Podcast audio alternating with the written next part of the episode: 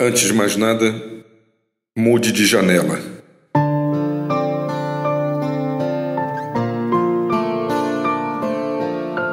A mesma janela não concederá a você novas paisagens.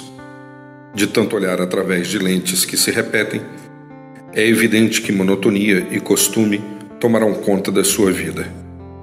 É necessário, portanto, mudar o posicionamento para que outros cenários possam surgir ao longo do caminho. Deixe de lado a acomodação.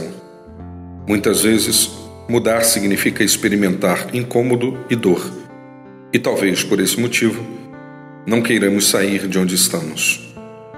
O enfrentamento de tudo aquilo que pode promover medo e insegurança é o primeiro passo para a transformação. Quando habita em você a decisão e a real disposição para experimentar o novo, é possível que outras portas se abram e que muito daquilo que você nem imaginava possa acontecer.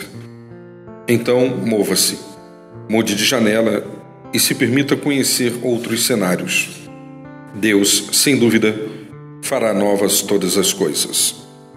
Eu sou o Sérgio Andrade e você pode encontrar mais mensagens como esta em www.sergioandrade.net ou solicitando pelo WhatsApp em 819 99890586.